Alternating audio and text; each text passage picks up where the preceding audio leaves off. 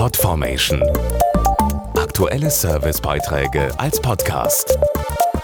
Regelmäßige Infos und Tipps aus den Bereichen Gesundheit und Ernährung. Am 15. Juni ist Tag des Cholesterins. Er will darüber informieren, dass ein erhöhter Cholesterinspiegel durchaus gefährlich sein kann und warum es wichtig ist, den Wert im Auge zu haben. Denn dessen Bedeutung wird oft unterschätzt.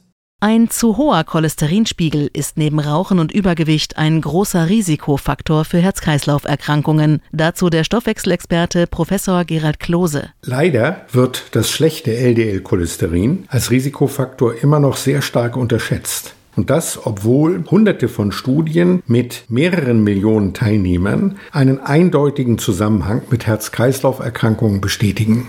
Je niedriger das LDL-Cholesterin ist, desto geringer ist das Risiko für einen Herzinfarkt oder einen Schlaganfall.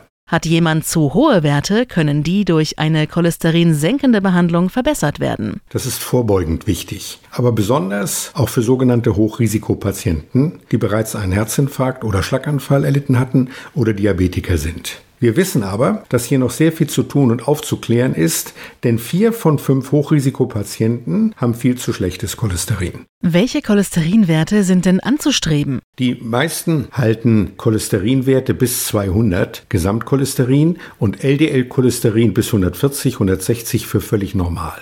Wenn man keinen Herzinfarkt in seinem Leben erlitten hat, dann ist das auch durchaus eine vernünftige Einstellung. Wenn man aber betroffen war dann sind Werte von unter 70 Milligramm pro Deziliter, also praktisch die Hälfte von dem, was für normal gehalten wird, anzustreben. Deshalb lassen Sie regelmäßig beim Arzt Ihr LDL-Cholesterin checken. Das kann Leben retten. Podformation.de Aktuelle Servicebeiträge als Podcast.